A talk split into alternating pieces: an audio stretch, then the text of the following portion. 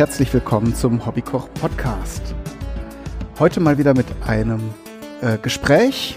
Da wisst ihr ja, habe ich so eine kleine Rubrik und äh, unterhalte mich mit äh, den unterschiedlichsten Menschen über Ernährungs- und Essensthemen. Und heute habe ich mir eingeladen den Pascal. Hallo. Ahoi, hoi an die Empfangsgeräte nach Hause. Pascal, magst du dich kurz vorstellen? Und äh, du bist ja auch Podcaster, da kannst du die Gelegenheit natürlich nutzen und Werbung für deinen Podcast machen. Ja, also hallo, mein Name ist Pascal. Einige von euch kennen mich vielleicht aus so Formaten wie Kleines Gespräch oder früher The Cast. Ähm, kleines Gespräch mache ich jetzt ähm, fast drei Jahre, zwei, drei Jahre. Ähm, vorher hieß das Ganze The Cast. Das musste ich krankheitsbedingt dann pausieren.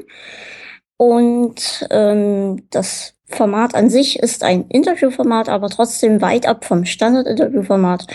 Ich lade mir die verschiedensten Leute zu mir ein. Das können ganz Bekannte sein, das können total Unbekannte sein. Und wir führen einfach ein angenehmes Gespräch wie unter Kumpel. Ja, wunderbar. Ja, und wir haben, wir haben, oder ich habe mir zwei Themen gewünscht, beziehungsweise eins hat der Klaus Backhaus vorgeschlagen auf Twitter. Ähm, aber davor äh, du hast in deinen Podcasts hin und wieder schon äh, eins deiner Lieblingsessen erwähnt, die Dresdner Eierschecke. Da, ja, würde ich dich bitten, äh, mir das zu erklären, was das überhaupt ist. Da habe ich jetzt gar nicht vorher recherchiert. Ja, vielleicht fangen wir damit einfach mal an. Na klar, gerne. Also du weißt gar nicht, was, also du wahrscheinlich von meinen Erzählungen, denke ich mal. Ja, ich denke, ich weiß, dass es ein, äh, eine Süßspeise ist und dass es so ähnlich wie Kuchen äh, sein müsste. So habe ich mir es jetzt zusammengereimt. Genau, es ist auch ein Kuchen. Ähm, ist eine Spezialität hier aus Sachsen und aus Thüringen. Und natürlich wird sie von Region zu Region anders gemacht. Und mir persönlich schmeckt auch die Dresdner Eierschecke am besten. Mhm. Ähm, du zuerst. ja, was, was äh, ist da denn so dran? Ist das einfach ein, ein Gebäck oder es besteht das aus mehreren Elementen? Es besteht aus mehreren Elementen. Der Boden ist traditionell ein Hefeteig. Dann kommt eine Schicht aus Quark. Die kann man sich vorstellen wie einen ganz normalen Quarkkuchen oder Käsekuchen. Ähm, und dann kommt noch ein Guss. Und dieser Guss besteht meistens aus Sahne, Ei, Zucker und ein bisschen Mehl zur Bindung. Und das ist halt diese berühmte Schecke dann, dieser Guss. Also das Eige, was, und das wird ganz luftig aufgeschlagen und ist dann wirklich eine sehr luftige Eimasse. Es ist nicht so, es gibt ja auch diese Kuchen, wo eine Schicht Eiweiß oben drauf kommt, die mhm. dann nochmal mitgebacken wird. So ist es gar nicht. Es ist wirklich eine sehr süße, luftig, lockere Eischicht. Aha, aber die wird auch nochmal gebacken dann, oder? Die wird auch nochmal mitgebacken, ja. Ah. Ah, das klingt sehr gut. Und dann äh, die Vari Varianten sind wahrscheinlich dann nochmal mit verschiedenen anderen Zutaten äh, in, in der Füllung oder wie muss man genau, sich das genau, vorstellen? Genau, also man kann, es, es gibt auch, was sehr bekannt ist, ist die Mohneneierschecke. Ähm, oder man kann auch direkt irgendwelche Früchte mit reinmachen zum Backen. Aber Rosinen zum Beispiel, Rosinen ist auch weit verbreitet. Das macht aber jeder Bäcker anders. Und die Rosinen kommen dann aber in diese Quarkschicht. Aha ja, Rosinen sind ja immer ein Thema für sich.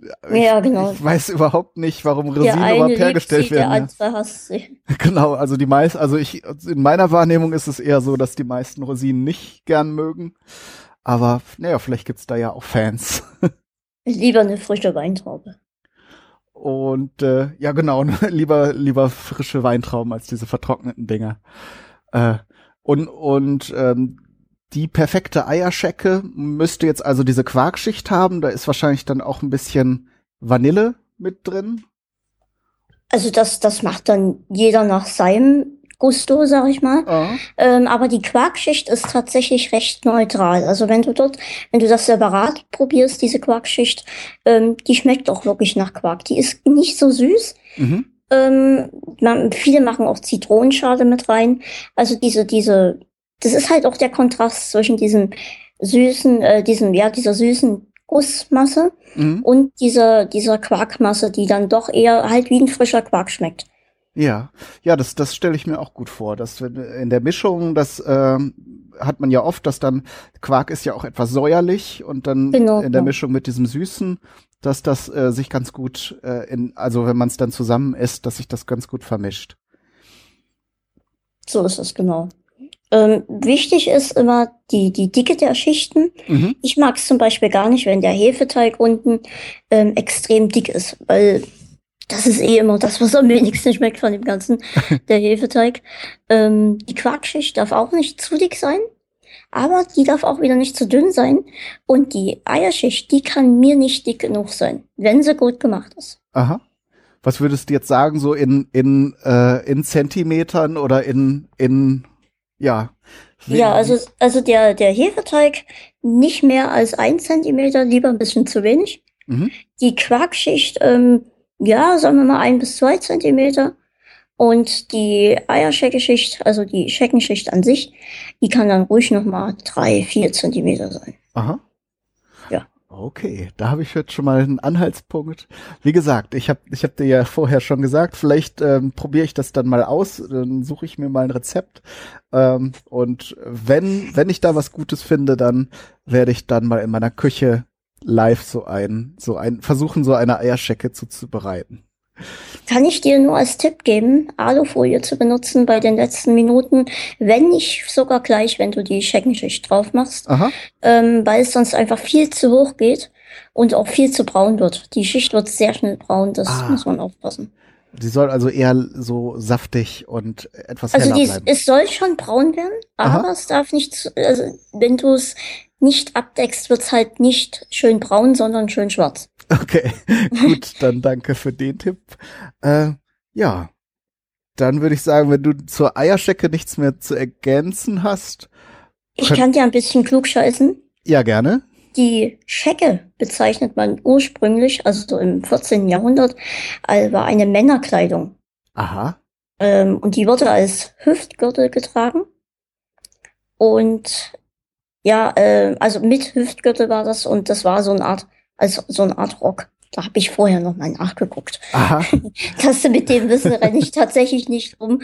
Ähm, aber ähm, ich wusste, dass Schecke was zum Anziehen war damals.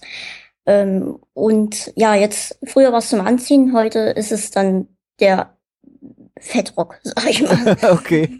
Also der sozusagen der das die die Kleidung oder wahrscheinlich irgendeine Schicht von dem Kuchen war dann die Genau. die Schecke sozusagen. Genau. Und heute ist halt die eigentliche Schecke ist halt wirklich nur die oberste Schicht. Und auf die oberste Schicht kommt dann auch nochmal, ähm, das macht aber auch jeder anders, ähm, nochmal eine Schicht Zucker drauf. Meistens ist es wirklich purer Zucker. Also Mhm. nicht extra sogar ein, ein Puderzucker oder so, sondern wirklich den Zucker, den du auch zum Teesüßen oder so nimmst. Mhm. Ähm, der kommt dann einfach nochmal oben drauf und das gibt nochmal extra Süße. Obwohl das Ganze an sich schon sehr süß ist. Ja, aber das kennt man ja auch von den von den Berliner Pfannkuchen, ne? Dann äh, muss Genau, da einfach genau. noch mal so eine Streuselschicht drauf. Und was ich noch sagen kann, die Freiberger Eierschecke, das ist eine Eierschecke, die komplett ohne Quark auskommt Mhm. und dafür mit extra viel Rosinen, aber da wissen wir ja, das ist nicht so unseres. Ja, okay. Also gibt's äh, äh, Freiberg ist da noch etwas weiter, ne? Das ist ähm, jetzt auch nicht so weit weg, also nicht mal eine Stunde von hier. Ah, okay. Also es bleibt alles regional, aber man kennt das ja, man ist in Bayern und möchte Hefeklöße essen oder sowas und jede Oma macht's anders in ihrem Dorf. Ja, stimmt. Ich habe jetzt auch gerade an Freiburg gedacht, aber Freiberg Das ist ja dann eine wiederum sechs bis sieben Stunden ja. Interess interessanterweise kann ich dir sagen, äh, meine Hörer sind dann, als ich das erste Mal oder das zweite Mal von der Eierschecke erzählt habe, los zu ihrem Bäcker. Und Aha. einige im Westen kennen Eierschecke halt tatsächlich gar nicht. Das ist eigentlich tatsächlich ein Ostprodukt. Und ähm, sie schrieben mir dann, ja, ich war beim Bäcker und die ähm, Bäckerin meinte nur, ja, Eierschecke, das kenne ich nicht. Ja, und das wussten, sind sie leider leer ausgegangen, was Eierschecke angeht.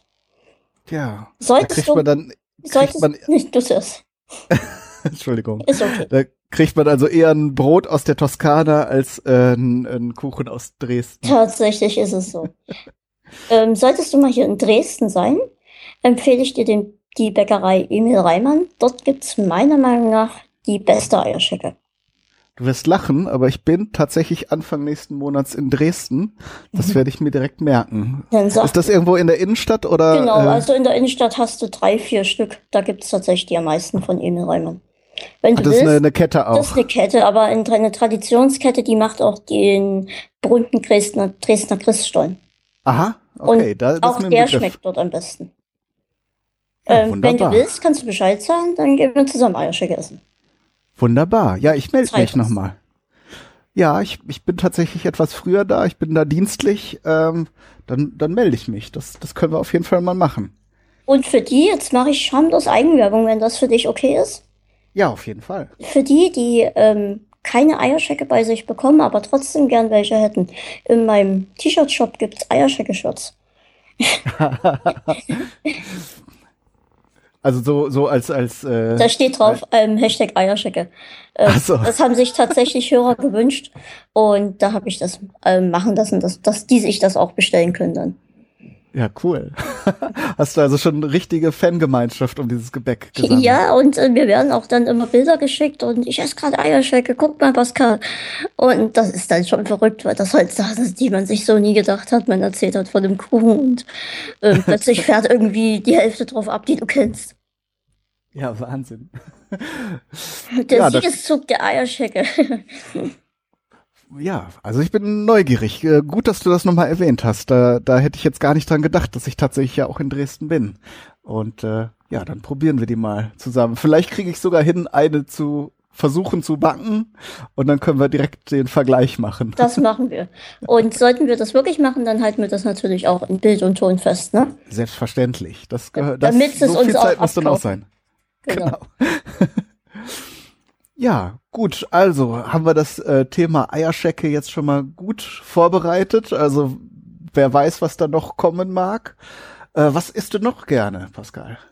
Also bei mir ist das immer so ein Thema, was ich gerne esse. Ähm, ich ich sage immer, ich kann alles essen. Äh, ich darf alles essen, aber ich kann nicht alles essen. Das Problem ist, ähm, ich bin, ich habe ein Handicap Mhm. und ähm, das, wenn man mich jetzt so anguckt, ähm, denkt man erstmal, ich bin viel jünger, als ich eigentlich bin. Also ich bin 23 Jahre alt, sehe aber aus wie neun oder zehn. Das schätzt immer jeder anders ein. Ähm, und denkt, ich habe eine, eine Hautkrankheit. Also das ist das Hauptding, was ich habe, eine Hautkrankheit. Ähm, aber es ist nicht nur die Haut an sich betroffen, sondern es ist auch das Innere betroffen, also alle Schleimhäute. Mhm. Das heißt auch die Speiseröhre. Und mit der Zeit, also von meiner Geburt bis jetzt, ist die Speiseröhre immer mehr verengt, also immer ähm, kleiner, enger geworden. Und ähm, das heißt, ich kann nicht mehr so gut schlucken. Das ist das eine Problem. Und auch krankheitsbedingt habe ich Probleme mit meinem Mund und mit meinen Zähnen. Das heißt, ein saftiges Steak jetzt einfach mal durchkauen ist nie. Mhm. Und deswegen muss ich eigentlich fast alles, was ich zu mir nehme, püriert essen. Das Mhm. trifft nicht auf alles zu. Also ich muss die Eierschecke nicht püriert essen. Aber das meiste Du muss musst dir dann beim Essen Zeit lassen. Äh, bei der Eierschecke. Eierschecke muss ich mir tatsächlich ein bisschen Zeit lassen, aber die ist ja wirklich so weich, das ist ja, das ist kein Problem. Ähm, Mhm. Anders ist es zum Beispiel, ähm, was nehmen wir mal als Beispiel, ein Pfannkuchen oder so. Da brauche ich tatsächlich ein bisschen länger, ähm, einfach weil ich auch sehr darauf achte, dass ich es wirklich mit meinen wenigen Zähnen, die ich noch habe, sehr oft durchgekaut habe, damit ich es dann auch letztendlich schlucken kann. Mhm. Aber jetzt so Sachen wie zum Beispiel eine Hähnchenbrust oder ein Möhrengemüse oder irgend sowas, das muss alles püriert werden, damit ich es Mhm. überhaupt schlucken kann. Oder dann eben nicht ewig daran rumkauen muss. Genau, sozusagen. genau, das Ja. kommt noch hinzu. Also es sind so, so gesehen dann zwei Fliegen mit einer Klappe. Was auch immer mit sehr viel Arbeitsaufwand gemacht ist. Also du stellst dich in die Küche, ähm, als Beispiel kochst deine Kartoffeln, ähm, legst dein Steak in die Pfanne und machst dein Bohnengemüse. Bei Mhm. uns kommt dann halt noch zusätzlich der Arbeitsschritt hinzu. Ich muss die Bohnen extra pürieren, ich muss das Fleisch extra pürieren und ich muss die Kartoffeln, die können wir nicht pürieren, wie du es vielleicht kennst. Das wird dann ein einziger Gummimatsch. Ja. Ähm, der, das, das macht man nur durch Sieb und das ist dann so eine Art Kartoffelschnee, also auch ganz, ganz zart. Wobei, wenn Kartoffeln weich gekocht sind, kann ich die auch so essen. Mhm. Okay, aber na klar, das, das äh, versteht sich auch von selbst, dass du dann nicht alles in eins, äh, so, so einen einzigen Brei haben möchtest, sondern äh, die einzelnen Sachen schon äh, Genau, äh, genau. für sich mh, zubereitet haben willst, klar. Ja, hast du da, da ha- hast du doch bestimmt dann äh, im, im Laufe der Zeit auch äh, ja so ein paar äh, Gerichte, die du gerne isst, oder isst du einfach kocht ihr zu Hause ganz normal und dann wird halt für dich das äh, zerkleinert. Also alles geht tatsächlich nicht zu zerkleinern. Ich habe es letztens schon mal in meinem Podcast erzählt. Ich hätte sehr gern diesen Vitamix. Ich weiß nicht, ob du den kennst, aber ich denke schon. Nee, sagt mir Ähm, jetzt nichts. Das ist ein, so ein Profi-Mixer und der hat zwei PS Mhm. und kostet dementsprechend natürlich auch, ne? Ja. Ähm, aber da kriegst du halt wirklich klein. Diese ganzen veganen Profis und so, die machen halt dort zum Beispiel ihr Cashew, Cashew-Mousse drinne. Ah. Die geben halt einfach Nüsse rein, so wie sie sind, mixen das fünf Minuten und haben eine Creme, die ist so fein, da wird dir schwindelig. Ne? Also das kriegst du mit keinem Stabmixer oder keinem anderen Küchengerät hin. Mhm. Ähm, also, und die machen dort auch rohes Gemüse rein und haben am Ende eine Suppe.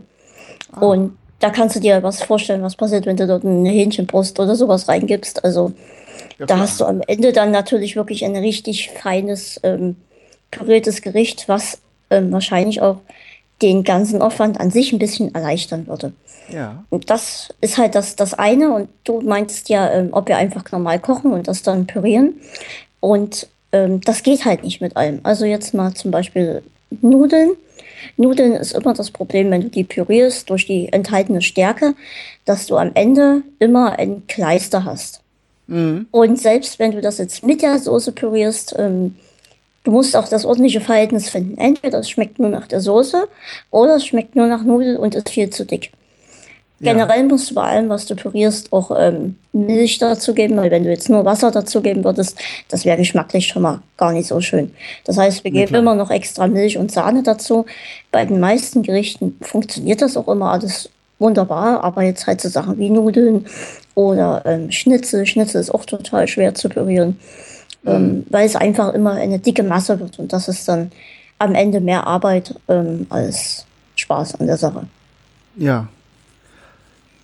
Ja, das, äh, das, das äh, kann ich mir vorstellen. Also dieser Mixer, das klingt ja äh, sehr spannend, weil äh, ich arbeite jetzt viel mit Pürierstäben, wenn ich was zerkleinere, aber wenn du richtig fein was pürieren willst, dann muss man es dann doch nochmal durch ein Sieb streichen. Und wenn man jetzt dann so ein Powergerät hätte, dann, äh, dann zerschlägt er das halt einfach mit der puren Gewalt. Genau, also wenn du das schon hörst, 2 PS und dann denkst du, wow, Ja, eben. Da, da geht dann schon was. Ähm, also Schnitzel hast du tatsächlich auch schon schon püriert gegessen. genau, heute erst. Oder? Aha. Es ist, wir machen es nicht so oft, weil es halt wirklich viel Aufwand ist, ne? Aber ähm, hin und wieder gibt's das dann mal. Ja. Also das stelle ich mir interessant vor, aber auch schwierig, weil viele Sachen auch bei Nudeln äh, leben ja eigentlich von der Konsistenz. Ne? Hast du hast du da hin und wieder auch mal äh, wie soll ich sagen so Sehnsucht, also nach nach bestimmten Konsistenzen? Es, ähm, also nach Konsistenzen auch, ja. Ähm, ich vermisse zum Beispiel extrem, früher habe ich zum Beispiel Pickup ganz viel gegessen. Mhm. Und das kriege ich jetzt überhaupt nicht mehr hin. Also ich kriege das einfach nicht mehr gebissen mit meinen Zähnen. Ja. Und das vermisse ich, einfach mal wieder in so ein Pickup reinzubeißen und dann diesen Keks-Schokoladengeschmack. Das ist schon, das vermisse ich sehr. Ich kann zum, zum Beispiel kann ich auch keine Schokolade mehr essen in dem Sinne, dass ich die abbeiße. Ich könnte mir jetzt ein Stück Schokolade nehmen, das in meinen Mund legen und warten, bis es geschmolzen ist. Ja. Dann müsste ich aber auch pure Schokolade nehmen und da darf nichts drin sein, bla bla bla. Und deswegen habe ich jetzt ähm, einfach mal einen Versuch gestartet und habe mir äh, meine Lieblingsschokolade genommen und die in Milch auf, auflösen lassen und dann einfach als heiße Milch getrunken. Ja. Und das war auch Und? super. Ähm, das war mega lecker. Und dann, das sind so dann die kleinen Dinge, wo du dann eine neue Erfahrung hast. Du denkst, ja Mensch, da muss ich ja eigentlich gar nicht verzichten. Genau, da, da muss man sich dann einfach, muss man einfach das äh, Prinzip austricksen. Ne? Genau. Ja. Momentan habe ich, also die jetzt gerade so, so die letzten Tage habe ich ähm, zum Beispiel sehr Lust auf Pommes und Pizza, aber das geht jetzt gar nicht mehr. Ja, so knusprige Dinge, Mhm. schwierig. Ne? Genau, genau. Aber den Geschmack müsste man ja eigentlich, ja klar, Pommes ist ja hauptsächlich dieses Krosse, aber äh, man, die müsste man ja eigentlich auch klein kriegen, ne? Aber wie ist es am Ende dann, ne? Das ist auch Ja. immer eine Überlegung wert. ja, also ja, das ist ganz, ganz, eine ganz spannende Herausforderung, wenn, äh, sich zu überlegen, was dann gut schmeckt. Ja, man hat, man lernt, man hat auch zu, dazugelernt in den 30 Jahren.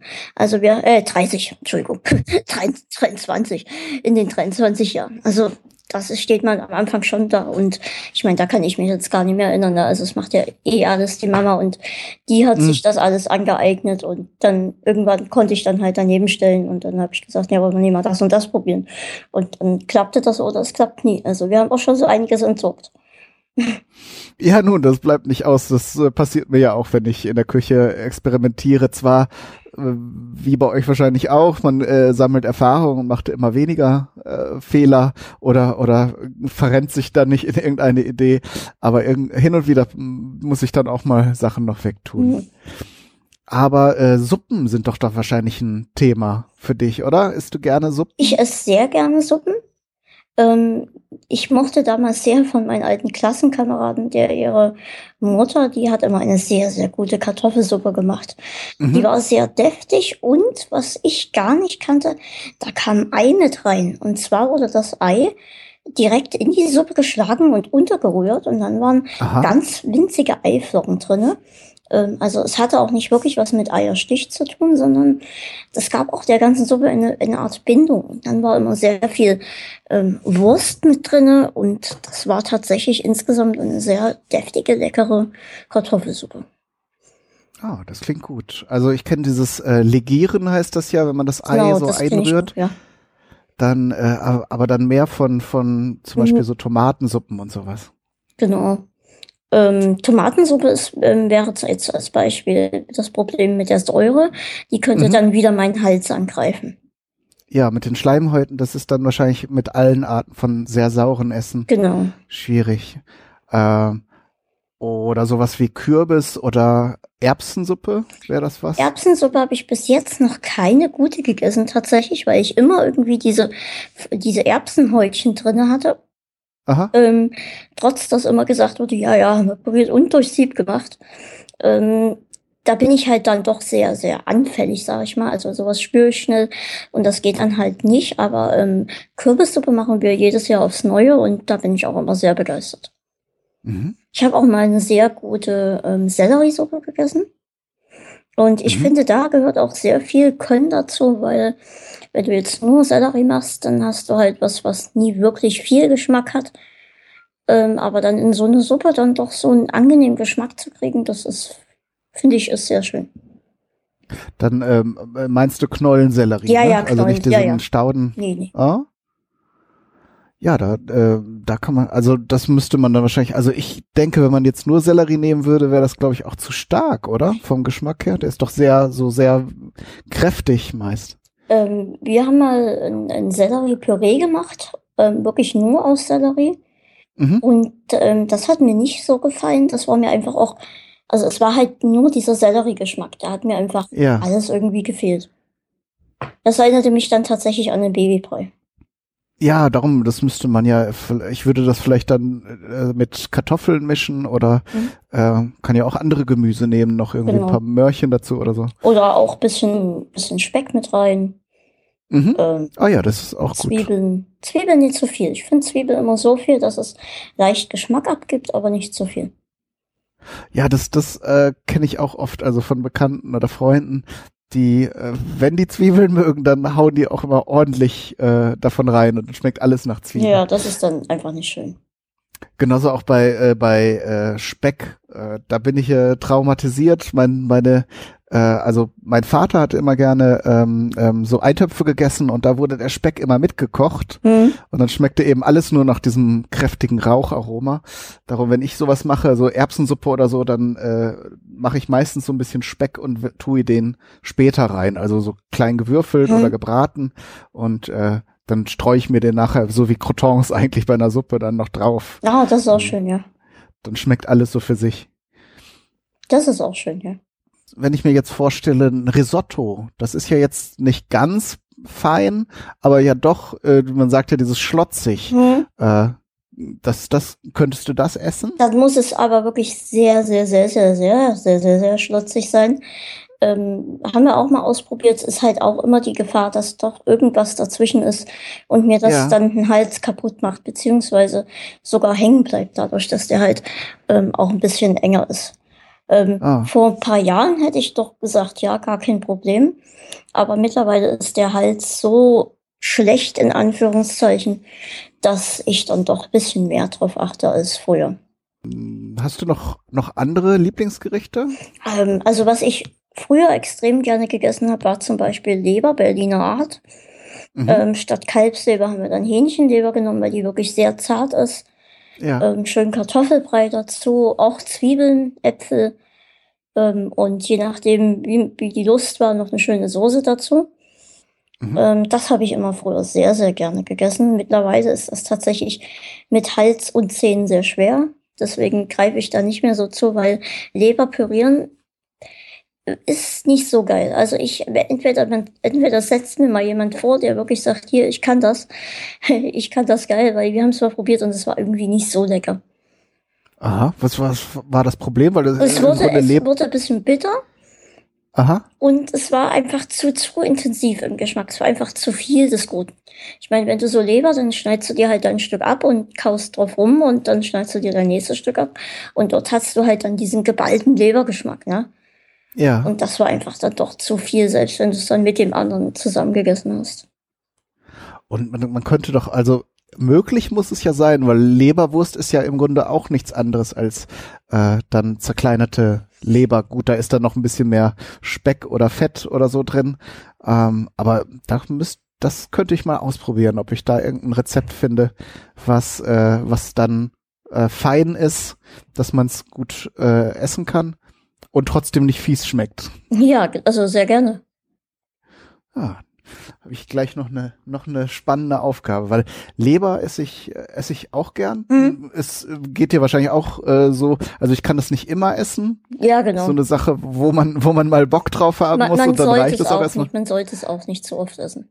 Ja, eben. Leber ist ja sowieso äh, ja im Prinzip die Müllhalde des Körpers. Genau. Das ist bei den Tieren nicht anders. Aber das äh, fängst du direkt an zu kochen. ich habe hier jetzt gerade mein, meine, meine Küche umges umgestaltet hier. Was isst du denn so gerne? Ich esse im Moment sehr, habe in der letzten Zeit ähm, für meinen Podcast einen Themenschwerpunkt gehabt mit ähm, türkischer Küche, mhm. weil die ja jetzt aus politischen Gründen sehr oft im Gespräch ist, die Türkei.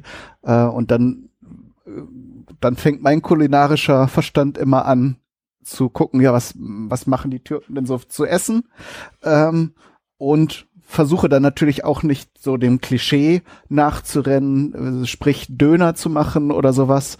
Ähm, und habe jetzt sehr viel, äh, ja, türkische Gerichte. Da sind im Hobbykoch-Podcast jetzt auch schon ein paar Folgen rausgekommen. Und äh, ein paar Ideen habe ich noch. Fällt mir gerade ein. Ist zwar jetzt ein Spoiler, weil die Folge ist noch nicht äh, on, online, aber es gibt ein sehr schönes türkisches Rezept für diese rote Linsensuppe. Mhm.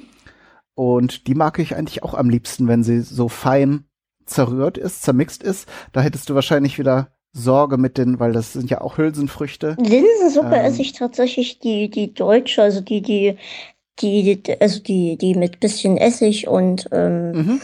Ähm, Speck, die esse ich tatsächlich auch sehr gerne. Die muss aber auch dann wiederum gut gemacht sein. Ja, also das, die wird ja dann mit den grünen Linsen gemacht. Mhm, genau, genau. Und ja, die Türken nehmen ja dann das. Jetzt lass mich kurz überlegen. Ich glaube, das sind aber auch geschälte Linsen, weil die lösen sich beim Kochen auch größtenteils auf und wenn man es dann püriert, ist das auch relativ glatt und äh, das ist jetzt eine Sache, die ich zum Beispiel noch ausprobieren möchte, weil ich habe jetzt auch gesehen, dass da noch ein paar interessante Gewürze reinkommen. Äh, die Türken äh, kochen ja sehr gerne mit Pfefferminze. Äh, da werde ich jetzt äh, demnächst noch mal einen Versuch starten. Ja, also diese orientalische Küche, mit der bin ich nie wirklich warm geworden. Das sind, mhm. ich, ich stehe zwar auch auf verschiedene Aromen und so, ähm, aber das ist zum einen, jetzt komme ich wieder mit dem Pürieren, das ist zum einen sehr schwer zum Pürieren ähm, mhm. und zum anderen ist es meist doch nicht so wirklich mein Geschmack. Zum Beispiel mhm. mag ich eigentlich auch sehr gerne asiatisches Essen, also so gebratene Nudeln oder gebratenen Reis. Aber wenn du das pürierst, das schmeckt dann halt echt ganz anders, als es riecht. Also es riecht ja immer ziemlich geil, dieses asiatische Essen. Und wenn du es dann pürierst, ja. dann ist es nicht mehr so geil. Ja, beim Reis, denke ich, hast du das gleiche Problem wie mit den Nudeln, dass genau, du dann nur genau. noch so ein genau. Kleister hast. Genau, ne? also da muss definitiv immer irgendwas anderes mit dabei, was Flüssiges. Mhm. Wobei die Chinesen zum Beispiel, ähm, die essen ja zum Frühstück gern so eine Reissuppe, aber da bin ich auch nie so richtig warm geworden mit. Äh, das äh, wird dann ja im Grunde so wie auch ähm, ähm, diesen Haferschleim halt mit etwas mehr Wasser gekocht und dann löst sich das Ganze auf. Und naja, aber das jetzt so als Ersatz für den körnigen Reis ist, glaube ich, auch nicht so so. Also das könnte man wahrscheinlich dann auch pürieren und und essen, aber wie gesagt, also ich würde es gar nicht mal empfehlen wollen. ähm, und ja, das, das, die asiatische Küche, das sind ja dann auch meist äh, zwar kleingeschnittene Sachen, aber da ist ja das Schöne, dass das so heiß gebraten ist und dann genau, genau. aber alles so so für sich eingeschlossen ist und du dann eben, eben eine große Geschmacksvielfalt hast in den unterschiedlichen Stückchen. Ich esse dann ähm, lieber am Ende die Brühe, die übrig bleibt. Ja, da gibt's natürlich auch schön. Also die Asiaten äh, haben ja auch sehr viele coole Suppen. Da gibt es ein Rezept, das muss ich mal äh, äh, recherchieren. Das habe ich auch noch nicht ähm, selber gekocht. Aber es gibt eine süße Suppe und die, da wird werden zum Beispiel auch diese diese Eier äh, ähm, Eier eingerührt. Mhm. Die wird dann mit Datteln gekocht, mhm. also so chinesischen mhm. Datteln und ähm, dann glaube ich auch ein bisschen Zucker und dann kommen eben diese Eierwölkchen da rein. Das ist eigentlich eine, eine schöne Sache. Das? Also das, das würde auch in die Richtung gehen, also so, so ähm, ähm, praktisch flüssige Eierschecke. ähm, lass uns auch nochmal zu, kurz zum Frühstück zurückkommen. Bist du eher der herzhaft oder der süße Typ? Ich esse äh, ähm, extrem wenig süße Sachen. Also ich esse auch morgens eher Brot mit Wurst oder gebratene Eier oder sowas und also selten irgendwie, also ich Marmeladen werden regelmäßig schlecht und das ist schon schwierig, dass Marmelade schlecht wird, aber ich lasse sie dann so lange im Kühlschrank stehen, dass es, mm, dass es die meistens auch noch umhaut. ähm, und du? Ich bin notgedrungen eher der süße Typ. Also ich hätte auch mal sehr Lust auf zum Beispiel ein Salami-Brötchen oder sowas. Ähm, das geht hier aber wirklich gar nicht. Ähm, deswegen gibt es bei mir meistens tatsächlich frühs ein Stück Kuchen und dazu einen Kakao. Mhm. Oder je nachdem, auf was ich gerade Lust habe zu trinken. Ähm, aber in letzter Zeit merke ich tatsächlich, dass mich das gar nicht mehr so glücklich macht. Es ähm, ist aber tatsächlich sehr schwierig, Alternativen zu finden beim Frühstück. Ähm, und sowas wie Rührei, wenn man es jetzt wirklich sehr intensiv rührt? Ähm, Rührei machen wir, also ich esse auch zum Beispiel sehr gerne Spinat mit Rührei und Kartoffelpüree. Ähm, und das Rührei machen wir so, dass es kurz vorm, also bevor es wirklich fest ist. Und dann machen wir durch Sieb und dann ist das auch sehr so, so wie kleine Flocken und dann ist das gar mhm. kein Problem.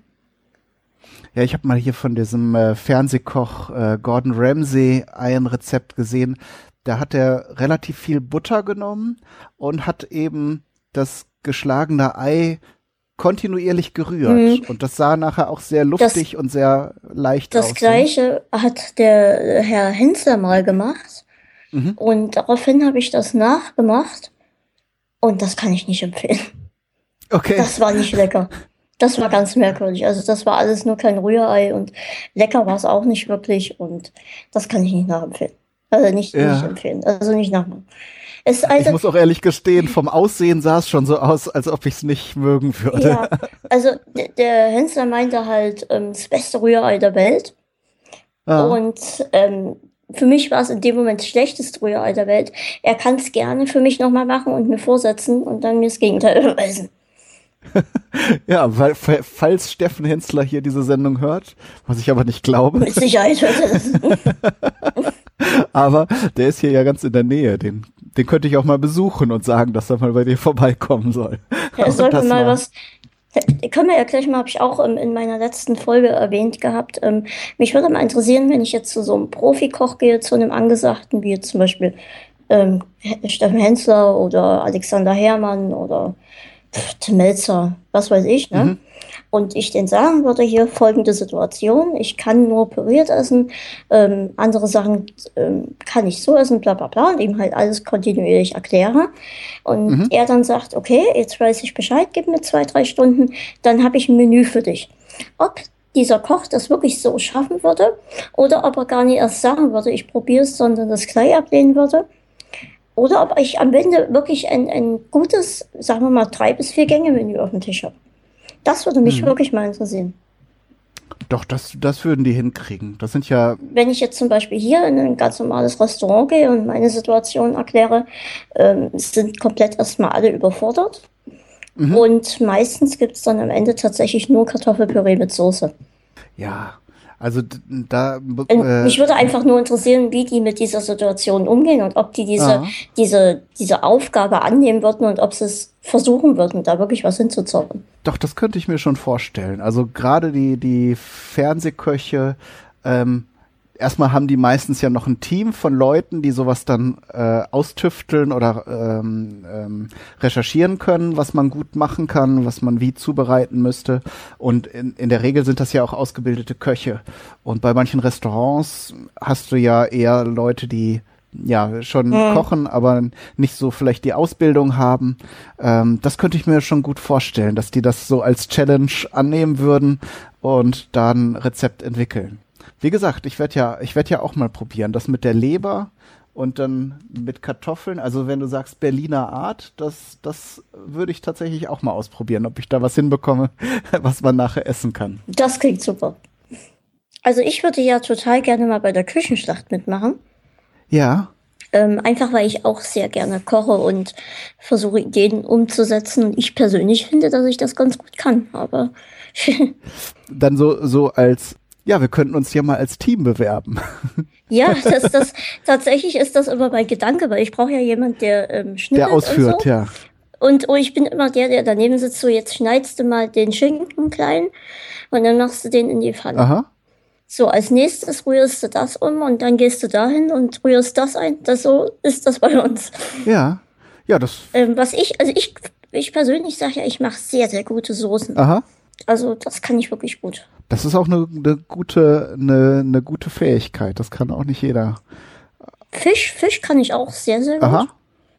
Also Fisch mit Soße und wir gewinnen. Ja, gut. Dann, dann wäre ich, glaube ich, das perfekte Instrument für dich sozusagen, weil äh, ich denke, ausführen könnte ich es gut, aber mit Fisch habe ich nicht so die Erfahrung. Also mache ich relativ selten. Wenn du da äh, viel, viel äh, Know-how hast, dann, dann wären wir, glaube ich, ein gutes Team da. Ja, siehst du? Ja, müssen wir mal, müssen wir den, äh, warte mal, Küchenschlacht, ist das der Hensler auch? Das ähm, nicht mehr, aber ähm, andere, zum Beispiel Nelson Müller und ähm, Alexander Herrmann. Ähm, dieser neue Koch aus der Schweiz, der mir sehr sympathisch ist, dessen Namen ich aber immer vergesse. Ja, also so, so, wo die Küchenschlacht tatsächlich ein bisschen jetzt verändert wurde und das jetzt sehr an eine, eine Art Soap erinnert und das gefällt mir nicht so gut. Okay, warte mal, also das heißt ja auch alles so ähnlich. Ist das jetzt eine, sag mal den Sender? Welch, ZDF. ah ja, doch, warte mal, dann. Du meinst doch, glaube ich, wegen Team. Du meinst ähm, Topfgeldjäger. Genau, und Küchenschlacht ist aber das, äh, wo dann auch, Was da vorkommt, so gesehen, Ja. aber jeder einzeln antritt und am Ende gewinnt einer. genau, dann, dann schließen die immer mehr äh, ähm, Bewerber aus und dann am Ende, ja. Ich glaube, dann kann man Genau. auch noch irgendwie dann gewinnen, dass man in einer anderen Kochsendung zu Gast sein darf oder irgendwie sowas war das doch, ne? Alexander Kumpner. Aha. Dann google ich den jetzt hier auf meiner Seite auch mal, ob ich den schon mal gesehen habe.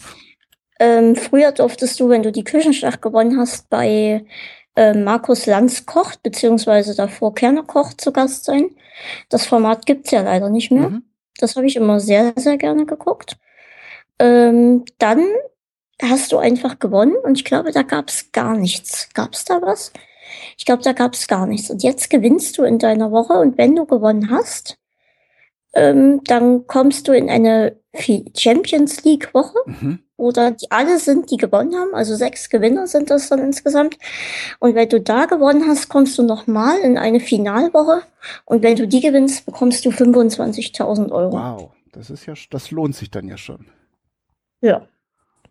Musst aber auch immer wieder nach Hamburg, wenn du immer weiterkommst, um dann immer wieder zu kochen. Das ist ja das Schöne. Ich, ich bin ja hier, Du wohnst da ich gleich. wohne ja in der Ecke ungefähr. Also das äh, Adendorf ist so ungefähr 50, nee, warte mal, sind das 50 Kilometer? So um den Dreh auf jeden Fall. Komm, Da bin ich auch demnächst in, in Hamburg. aha. Nächsten Monat vom 19. bis 22. Okay, hast du da irgendwie ein, irgendein Event? Ähm, also Wir wollen zum einen wollen wir einfach auch ein bisschen uns mal Hamburg angucken, da waren wir bis jetzt noch nicht. Ähm, und dann wollte ich dort auch ein kleines Gespräch aufzeichnen, mhm. ähm, wobei ich da noch nicht 100% sicher bin, ob das klappt. Ah. Und dann wollte ich noch ein kleines, ähm, ich nenne es immer lieber Stammtisch, weil Fan-Treffen klingt immer so bescheuert. äh, einen Stammtisch machen und haben sich tatsächlich auch schon einige zugesagt. Hm, cool.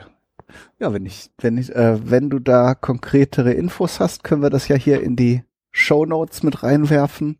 Ähm, weißt du, weißt du schon, wo das Treffen sein wird? Dadurch, dass ich mich in Hamburg leider noch gar nicht auskenne, leider, also mir wäre irgendein Café lieb. Also hier in, in Dresden mh, mm, reservieren wir immer einen Tisch in dem gleichen Café und treffen uns dort halt einmal im Monat. Ähm, und ich dachte mir halt, dass man dann in Hamburg auch halt einfach ein Café aussucht. Mhm. Und dort einen Tisch reserviert und dann dort halt gemütlich quatscht. Genau, aber wenn du da schon Zusagen von Hamburgern hast, dann wissen die wahrscheinlich auch, wo man gut hingehen kann. Da. Tatsächlich kommen auch welche aus Berlin extra dafür. Aha, ja, mhm. ich höre schon raus, du hast sehr, sehr treue Fans, ne? Oder sehr. Ja, ich, ich bin selbst überrascht, was da los ist. Naja, aber du hast ja auch, du hast ja schon richtig coole äh, ähm, Gäste auch in deinen Gespräch, ähm, Gesprächen gehabt. Ich war zum Beispiel sehr, äh, äh, sehr angetan von deinem Gespräch mit Bernhard Hohecker. Das hatte ich gesehen, wo er da in dieser, was war das für eine Höhle? Das, das war eine Salzgrotte und eigentlich ist das, dass du dorthin fährst und halt dich eine Stunde in diese Salzhöhle setzt mhm. und tief durchatmest und dadurch halt wird alles gereinigt innerlich. Und die vermieten das aber auch als Eventfläche und er hatte dort halt eine Lesung und da hat er gesagt, ja, ich bin in Dresden, dann lass uns das doch vorher machen. Und dann bin ich halt dorthin gefahren, das ist, war eine halbe Stunde von hier circa. Mhm. Und da haben wir dann dort ähm, gequatscht, ja. ja. Und war ein richtig schönes Gespräch. Also das hat auch nochmal mein Bild von, also Bernhard Hoeker ist ja sowieso ein sehr sympathischer Mensch, aber äh, das war ein richtig nettes Gespräch. Das fand ich nachher, fand ich euch nachher beide sehr cool nach diesem Interview. Danke. Ja, also das, das hatte auch mir sehr gefallen. Es war meine erste Situation, wo ich dem Gast wirklich direkt gegenüber saß. Mhm. Ähm, da war ich natürlich noch mal ein Stückchen aufgeregter. Ähm, aber das hat sich schnell gelegt, gelegt, weil man einfach gemerkt hat, dass es halt echt nur ein Mensch ist und man ganz normal mit dem reden kann. Und das ist tatsächlich bei fast allen Gästen, die ich so habe, ähm, dass man nach zehn Minuten circa dann echt in diesem Gespräch drin ist. Und das ist echt krass. Ja, also wie gesagt, dann sehen wir uns auf jeden Fall entweder in Dresden oder in Hamburg. Okay, Pascal, dann würde ich sagen, ich danke dir auf jeden Fall für das nette Gespräch. Ich danke dir. Und ja, wie gesagt, wir sehen uns ja sehr wahrscheinlich hier entweder in Dresden oder in Hamburg. Genau, da schließen wir uns einfach nochmal kurz. Genau. Und den Hörerinnen und Hörern wünschen wir natürlich vielen Dank für die Aufmerksamkeit. Und tschüss. Tschüss. So, lieber Pascal, jetzt sind wir in der Küche. Und ich habe nur sehr wenige Dinge vorbereitet, damit ähm, ich hier nicht so viel wühlen muss. Ähm, und zwar habe ich die Leber, in diesem Fall Geflügelleber, schon mal etwas gereinigt. Ähm, also erstmal in Wasser gewaschen und dann so ein bisschen ein paar unschöne Stellen abgeschnitten. Und dann hattest du ja auch vorgeschlagen, das habe ich ähm, im Anschluss dann auch nochmal gelesen, soll man die Leber in Milch einlegen. Und zwar möglichst äh, mehrere Stunden, natürlich dann im Kühlschrank. Ähm, bei mir werden es jetzt nicht ganz äh, Stunden, weil ich jetzt dir gerade, weil es jetzt hier gerade abends ist und das äh, bis tief in die Nacht äh, habe ich jetzt einfach nicht äh, Zeit zu warten. Aber das ist schon denk, äh, plausibel, finde ich, äh, denn viele Stoffe, die in der Leber sind, sind ja auch in Fett gelöst und in der Milch ist ja eben auch das Milchfett enthalten so dass eben Bitterstoffe oder irgendwelche unangenehmen Sachen, die geschmacklich nachher auffallen, ähm, da kann ich mir gut vorstellen, dass die sich dann in der Milch lösen und das wäscht man dann nachher ab und so hat man dann einen etwas milderen Geschmack. So, äh, schlechte Nachricht vorneweg. Wir, ähm, du hattest, ich hatte dir ja so ein bisschen versprochen, dass ich noch eine spezielle Variante ähm, von der Eierschecke mache. Das habe ich jetzt aus zeitlichen Gründen nicht geschafft, aber aufgeschoben ist ja nicht aufgehoben. Vielleicht ähm, können wir ja in der nächsten Zeit uns nochmal unterhalten. Ich denke, da gibt es eine gute Chance. Und dann versprochen werde ich das Rezept, was ich mir schon fertig ausgedacht habe, aber jetzt, weil ich die Folge mit unserem Gespräch veröffentlichen wollte, kriege ich das nicht mehr alles hin. Was wir jetzt machen, ist eben die Leber, ähm, Berliner Art, aber natürlich aufgrund desjenigen, des, des Vorgesprächs äh, machen wir die halt auf eine besondere Art, so dass du sie gut essen kannst und so, dass sie dann hoffentlich auch schmecken wird. So. So viel zur Vorrede. So, die Lüftung mache ich nochmal aus, aber ein bisschen Licht. Ich habe jetzt hier für das Kartoffelpüree zwei mittelgroße Kartoffeln. Die muss ich natürlich schälen. Das kann ich jetzt hier beim Erzählen so ein bisschen machen. Ähm, da werde ich jetzt auch nichts Extravagantes machen, sondern einfach jetzt die geschälten Kartoffeln in Wasser kochen. Und dann machen wir später dann Pü draus. So als Basis für unsere Lebergeschichte. Und das hm, versuchen wir natürlich extra fein zu machen, damit da keine Bröckchen sind, aber gleichzeitig eben nicht, dass das passiert, was du befürchtest, Pascal, ähm, oder was auch passiert, wenn man es zu fein zerkleinert, dass es eben zu so einer Art Kleister wird und dann nicht mehr schön zu essen ist. Also eine sehr unappetitliche Konsistenz einfach hat. So, ich habe jetzt meine Lieblingskartoffelsorte nicht bekommen. Ich nehme meistens, also jetzt nicht eine spezielle Sorte, aber ich nehme lieber mehlige Kartoffeln. Ich finde, die haben eine schönere Textur. Jetzt habe ich hier halt Festkochende, aber die sind dafür aus biologischem Anbau. Hurra! Für eine bessere Welt. Möchte man meinen. Bisschen dauert's noch mit dem Schälen. Kleinen Moment. So, und dann kann es weitergehen. So, die Kartoffeln halbiere ich jetzt, dann müssen sie nicht ganz so lange kochen. Setze jetzt hier mal schon ein kleines Töpfchen auf. So, muss hier ein bisschen hantieren. Ich denke, ich werde heute sehr viele Töpfe brauchen. Ich versuche das hier dann immer noch so ein bisschen zu optimieren, dass es, dass man nachher nicht so viele Sachen zum Abwaschen hat, weil nicht jeder hat ja dann so wie ich auch eine Spülmaschine und selbst die verbraucht ja Energie und Spülmittel und so. Da empfiehlt es sich immer so ein bisschen Hirnschmalz drauf zu verwenden, dass man nicht die ganze Küche dann nachher vollgebaut hat. Das ist, das fördert dann ja auch dann die, äh, die Nachmachbarkeit dieses Rezepts, wenn man jetzt dazu schreiben müsste, ja, ist super lecker geworden, aber man muss danach die Küche renovieren, dann denkt der eine oder die andere von euch vielleicht auch zweimal, ob er sie oder er das nachkocht. So, Kartoffeln sind auf dem Weg. Wasser erhitzt. So, dann kann ich hier noch die weiteren Zutaten zubereiten. Zu den, zu den, zur Leber Berliner Art gehört ja auch immer Apfel. Da müssen wir uns jetzt was überlegen. Der, das sind ja normalerweise Stücke, die werden dann auch mit gebraten. Und da machen wir jetzt halt einfach getrennt so ein Apfelmus. Wenn jetzt nicht diese gesonderte äh, Situation wäre, hätte ich vielleicht kleine Würfelchen gemacht, ähm, die man nachher dann über das Gericht so drüber streuen kann.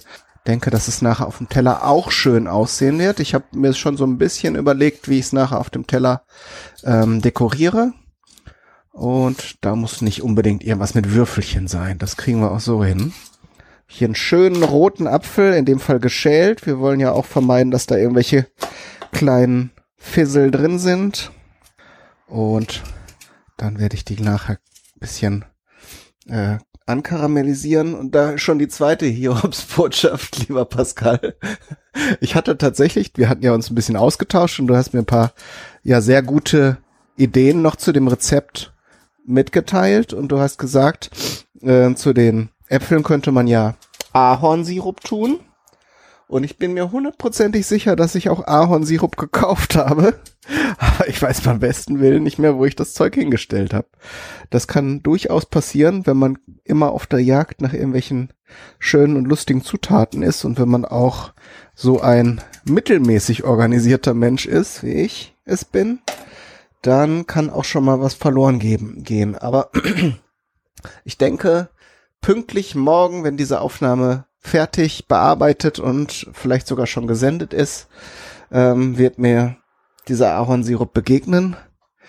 Ähm, das soll uns jetzt nicht stören. Ihr könnt euch den im Rezept dazu denken. Ich werde jetzt hier mit ganz profanem Zucker arbeiten. Ja, weil ich es verkackt habe. So, aber genug der Schmach.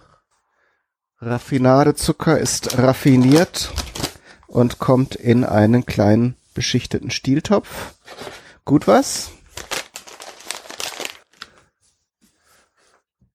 Das lassen wir jetzt erstmal schmelzen und dann tun wir den ganzen geschälten Apfel in kleinen Stückchen dazu. Jetzt habe ich hier so Viertellegen, die schneide ich nachher noch kleiner. Dann haben wir relativ schnell ein Apfelkompott. Und das werden wir natürlich dann nachher noch zermixen. So, jetzt kochen gleich auch die Kartoffeln. Alles perfekt. So, dann kann ich hier noch weitermachen und schäle zwei Schalotten. Du hast ja gesagt Zwiebeln, hm, ja, aber muss jetzt auch nicht so in rohen Mengen sein. Da bietet sich die Schalotte natürlich an, die viel Aroma auf wenig Substanz ähm, vereint. Und dann nehmen wir mal zwei Stück. Die werden wir aber erst ins Spiel bringen, wenn wir die Leber angebraten haben. Denn in dem Fett und in dem Bratensatz können wir dann nachher gut noch was ähm, für die Zwiebeln mitnehmen. Und dann werde ich habe ich mir so überlegt, eine Zwiebelsoße machen. Mal sehen, ob das funktioniert. So, jetzt müssen ein paar Sachen erstmal gar werden. In der Zeit kann die Leber auch noch, ich werde das hier mal ein bisschen bewegen, ja. Also es nimmt auf jeden Fall viel auf. Die Milch hat sich auch schon verfärbt. Obwohl ich die Leberstücke abgewaschen habe. Also man sieht, da löst sich auf jeden Fall was raus. Aber ich bin so ein bisschen erkältet. Ich muss jetzt auch gleich mal ganz laut husten. Wir machen mal eine kleine Pause und ich melde mich gleich wieder, wenn der Zucker geschmolzen ist und die Kartoffeln ein bisschen weiter gekocht. Bis gleich. So, da sind wir wieder. In der Zwischenzeit ist viel passiert. Ich berichte mal kurz, was alles ähm, geschehen ist in der Pause. Ich habe äh, den Zucker karamellisiert, dann habe ich die Äpfel dazu getan, also gewartet, bis der Karamell schön braun ist, aber nicht zu dunkel. Und dann habe ich die Äpfel dazu geschnitten, ähm, das Ganze kurz ein bisschen verrührt und dann noch mit etwas Apfelsaft abgelöscht. Das Ganze köchelt jetzt hier noch leise vor sich hin. Ähm, die Kartoffeln sind gar. Die werde ich jetzt gleich äh, mit einer äh, Kartoffelpresse zerkleinern. So verändere ich eben, dass äh, diese, diese ganze Geschichte zu schleimig wird. Parallel erhitze ich jetzt noch in einem Topf etwas Milch. Beziehungsweise etwas Sahne. Milch habe ich gerade verbraucht für die Leber. Juhu, Sahne ist natürlich viel geiler. Also nehme die. Warum auch nicht? Ein bisschen brauchen wir ja nachher auch, um die Leber fein zu kriegen. So, also den größten Teil tun wir jetzt hier in den Topf und erhitzen die schon mal ein bisschen.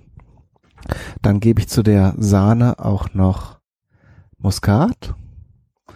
Wo ist die Muskatmühle? Da bisschen weiter hinten passiert. So, da ich die Kartoffeln beim Kochen noch nicht gesalzen habe, wäre das jetzt auch der perfekte Zeitpunkt. So, aber das Kartoffelpü machen wir zum Schluss fertig. Jetzt ist gleich erstmal die Leber dran. Die braucht ja dann nochmal sehr kurz, sehr viel Aufmerksamkeit. So, Sahne ist da, kleinste Stufe, Muskat, bisschen Salz. So, etwa ein bis zwei Teelöffel. Abschmecken tun wir es nachher auch nochmal. So, jetzt tue ich die Leber hier mal eben abgießen und von der Milch befreien.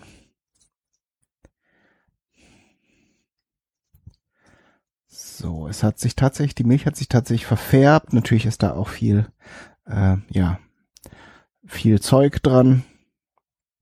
Ich weiß jetzt nicht, äh, inwiefern da wirklich die Bitterstoffe abgegangen sind, aber das werden wir nachher wissen. So. Und jetzt setze ich hier die Pfanne auf. Jetzt hier ein bisschen mit den Töpfen jonglieren, weil ich hier für Pascal tatsächlich ganz schön schönes Arsenal auf dem Herd habe und bei mir stehen immer so ein paar große Töpfe noch, die den Platz versperren. So, und natürlich nehmen wir uns jetzt hier den guten Butterschmalz, um die Leber anzubraten. Der kann ja schon mal ein bisschen schmelzen. Habe ich selbst gemacht, darum muss ich jetzt hier gerade, oh, muss ich erstmal hier das Gläschen aufmachen. Der ist noch ganz frisch. Na komm. Heiß abgefüllt. So, und ein Leföl. Der kann schon mal schön heiß werden, der Butterschmalz, denn wir wollen die Leber natürlich nicht Ewigkeiten braten. Äh, sonst wird sie trocken und nicht so lecker.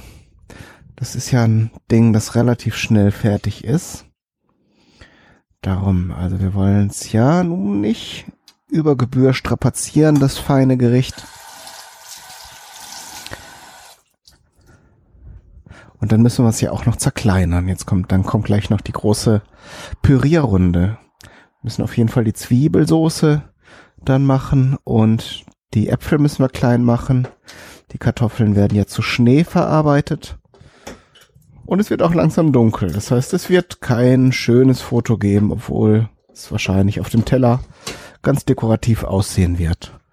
Also, naja, manchmal ist die Lebensmittelforschung da eben auch den normalen Bedingungen des Alltags unterworfen. Aber ich denke, wichtig ist, dass es nachher schmeckt, dass es von der Konsistenz nachher passt und ähm, alles andere, also das optische, naja, da kann man immer noch dran arbeiten. So, die Butter ist geschmolzen. Jetzt lassen wir sie noch einen Tick heißer werden, damit sie nicht gleich, wenn die Leberstücke, die ich jetzt hier gerade in Mehl wende, das so ein bisschen hier auf so ein kleines Tablett getan. Ähm, das Melieren ist natürlich wie auch bei Fleisch äh, ganz gut und bei Leber eben besonders wichtig, ähm, weil das gebratene Mehl sozusagen gleich eine Schutzschicht bildet. So, jetzt lege ich hier mal ein paar Stücke ein. Nee, das ist noch gar nicht heiß genug. Zwar jetzt geschmolzen, aber noch nicht heiß genug. Ähm, und diese Schutzschicht äh, sorgt e- einfach dafür, dass nicht, nicht der ganze Saft und der ganze Geschmack ähm, beim Braten rausgehen und ähm, das Ganze nachher schön, schön von, von allen Seiten ist. So, jetzt lege ich die anderen Stücke ein. Jetzt blubbert das hier auch schon schön und habe dann entsprechend auch wieder Platz, die anderen Stücke zu melieren. So, das Ganze muss jetzt ein bisschen zacki zacki gehen, aber dafür geht's dann eben auch insgesamt schnell. So. Ganze muss nämlich in der Regel hauptsächlich von den, von allen Seiten gebraten werden und dann ist das auch schon alles. So, letzten Stücke noch ins Mehl. Hab natürlich nicht diesen coolen Mixer, den Pascal erwähnt hat ähm, in unserem Gespräch zum Zerkleinern. Ich hoffe, dass meine, meine, mein Pürierstab ähm, das ganz gut geregelt kriegt. Aber da bin ich ganz zuversichtlich. Das ist ja jetzt auch nicht das schlechteste Modell. Darum wird das schon ganz gut werden, denke ich. Übrigens, ähm, im, im, im Nachklang äh, an unser Gespräch, Pascal, ist mir noch eine schöne Sache eingefallen, die ich mal gelesen habe. Ich habe danach versucht, das nochmal wiederzufinden. Es ist schon ein Weilchen her, dass ich es gefunden habe. Aber ähm, dieses Problem mit dem Schlucken, ähm, das, äh, da bist du ja nicht allein. Das haben viele Menschen, vor allen Dingen zum Beispiel auch ältere Menschen. Und äh, in dem Zusammenhang gab es mal einen Koch, der hat versucht mit ähm, 3D-Printern ähm, Essen zu drucken. Das ist äh, auch ein ganz, ganz neuer Trend, dieses Foodprinting, diese Technologie mit dem 3D-Drucken eben äh, nicht mit mit äh, Polymeren zu machen, also mit Plastik, sondern mit äh, Pürees von Lebensmitteln. Und es ist auch nicht nur Azi-Fazi-Zeug oder Quatsch, denn natürlich ist das Auge mit und ähm, du wirst es sicher am besten nachvollziehen können, wenn man die Sachen püriert essen, äh, also muss und nicht eben sich aussuchen kann, ob man es püriert isst oder nicht, dann äh, ist ist eben die Optik auch ganz wichtig. Man möchte eben nicht immer nur so einen Klacks von irgendeinem Püree haben. Und da ist ähm, das, das 3D-Printing, denke ich, eine ganz schöne Idee und Lösung, nochmal ähm, Form in Dinge zu bringen, die dann zwar die richtige Konsistenz haben, aber eben fürs Auge auch schön sind. Und da habe ich also teilweise schon Bilder gesehen, die sehr vielversprechend sind. Da kann man natürlich auch sehr schöne Strukturen mit Lebensmittelpürees machen ähm, oder eben eben äh, Speisen nachformen, dass sie eben wieder die Optik haben wie ein festes Stück Fleisch zum Beispiel oder Gemüse, äh, aber eben dann gut zu verspeisen sind. Vielleicht hast du unter deinen Hörerinnen und Hörern Leute, die sich mit solchen technischen Dingen auskennen, äh, oder die auch ein bisschen mehr Fähigkeiten haben, Dinge zu recherchieren im Internet, also mehr als ich zumindest. Von daher, das wäre nochmal ein Thema, glaube ich, das sehr, sehr spannend ist und das auch in der Zukunft äh, in der einen oder anderen Form immer nochmal in Erscheinung treten könnte. Jetzt habe ich gerade alle Leberstücke gewendet. Das Ganze muss natürlich gar sein, aber darf nicht zu lange in der Pfanne sein. Hier tritt noch so etwas rosiger Saft aus. Das ist ein Zeichen dafür, dass es noch nicht weit genug gegart ist. Erst wenn die Säfte, die aus dem Fleisch austreten, klar sind, ist das Ganze okay. Aber das Ganze zieht auch noch ein bisschen nach, wenn man es ähm, rausgenommen hat.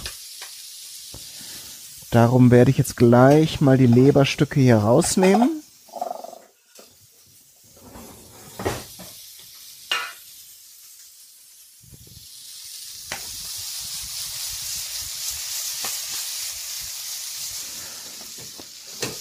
Und während das hier noch schön brät, werde ich hier nochmal gerade die Schalotten klein schneiden. Das habe ich nämlich bisher auch noch nicht gemacht wäre mal an der Zeit. Denn gleich ist schon alles soweit servierfertig. Die Leber sieht jetzt so ganz gut aus. Die lasse ich jetzt noch ein paar Sekunden drin, während ich hier noch die Schalotten, die zwei kleinen, bisschen zerschneide.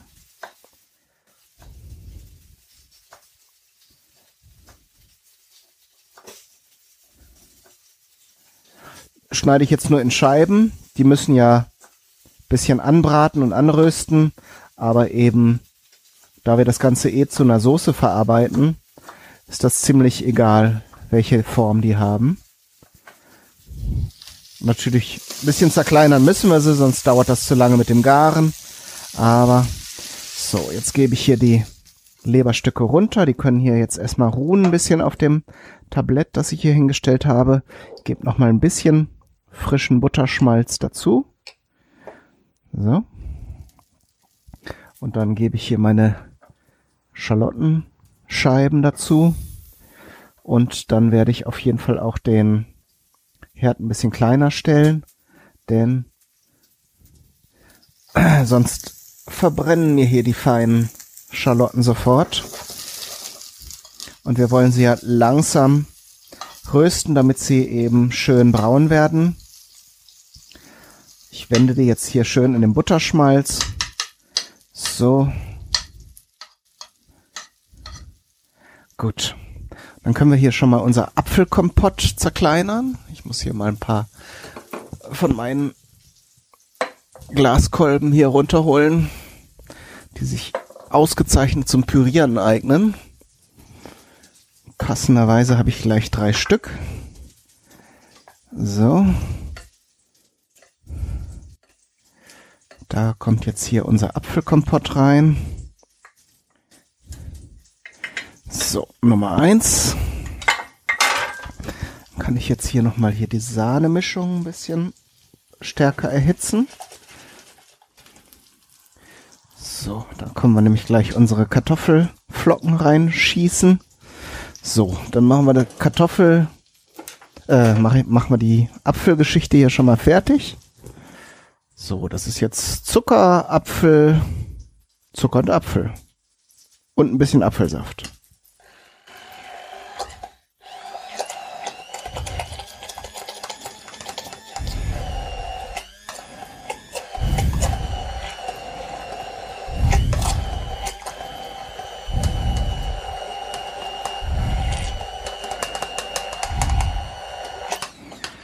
So, da haben wir jetzt eine schöne glatte Paste.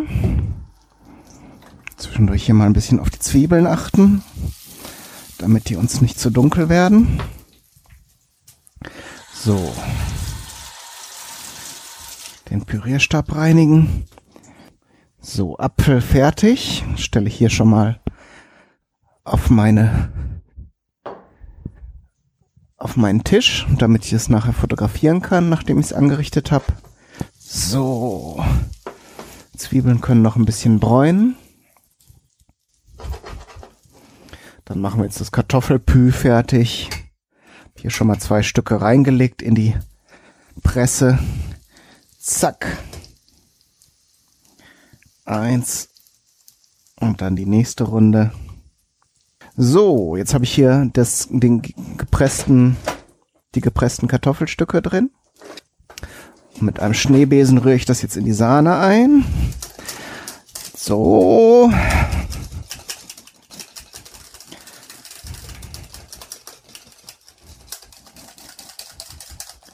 Läuft. Also durch die Kartoffelstärke kommt natürlich ein bisschen Bindung ins Spiel. Jawohl, Küche fällt auseinander. Nichts anderes habe ich erwartet. So, Kartoffelpü ist auch fertig. Na, mal sehen, ob ich das hier gleich im Dunkeln fotografiere. Das wäre ein Spaß. So. Jetzt unsere Zwiebelsoße. Müssen wir doch wieder ein bisschen Hitze drauf geben. So, die Zwiebeln. Da werde ich jetzt nochmal den Herd richtig aufdrehen. Dann habe ich hier noch eine vorbereitete Hühnerbrühe. Damit werde ich die Zwiebelsoße dann machen. So, mal richtig aufdrehen. So, dann kochen wir das so mit paar Milliliter Hühnerbrühe auf. Wenn ihr jetzt zufällig keine da habt, dann äh, kann man ja auch diesen Fond im Glas kaufen. Müsste also auch funktionieren. Ich hatte jetzt nur zufällig gerade welche gekocht und im Kühlschrank. Und das passt natürlich zu Hühnerleber dann perfekt.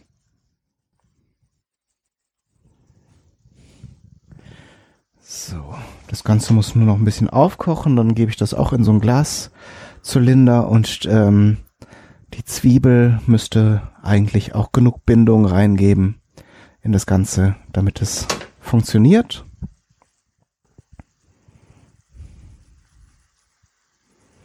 So, einmal richtig aufkochen, dann einmal probieren, ob das mit dem Salz passt.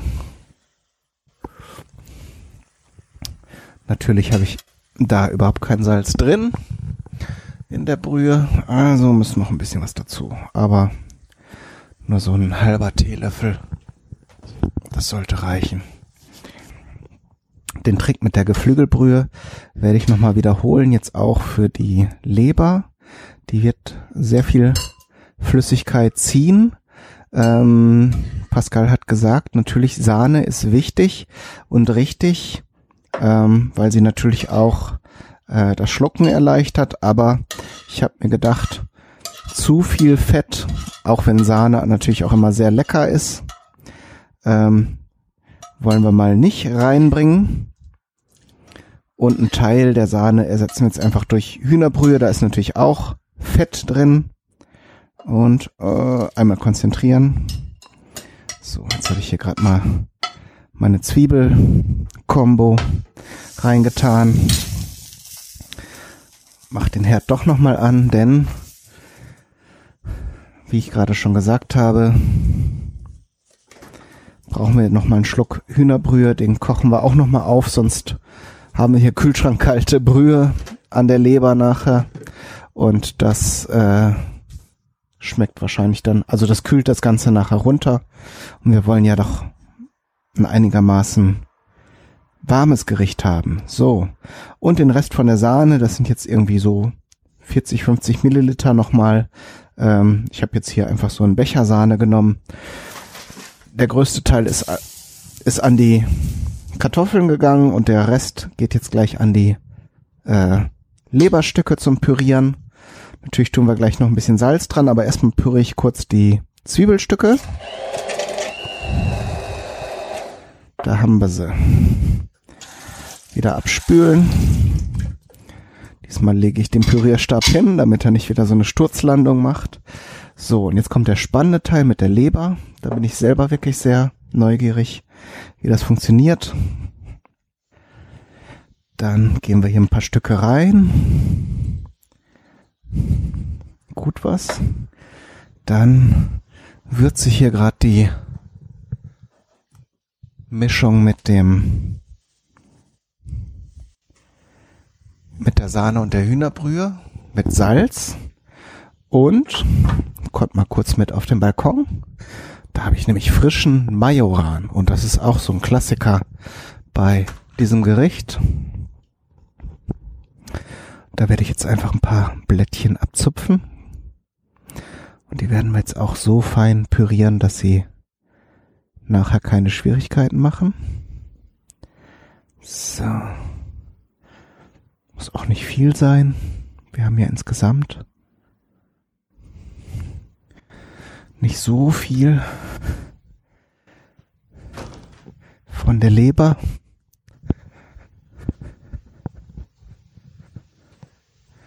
So, hier können wir den Herd schon ausmachen. Dann gehen wir hier die Majoranblättchen zu der Leber. Und dann gehen wir hier jetzt die Brühe mit der Sahne drauf. Ich hoffe mal, dass ich jetzt hier nicht größere Ah, so. Nichts über die Finger geschüttet. Alles gut. So. Pürierstab. Da kann noch ein bisschen mehr rein. Das ist jetzt sehr dünnflüssig. So, komm mal her.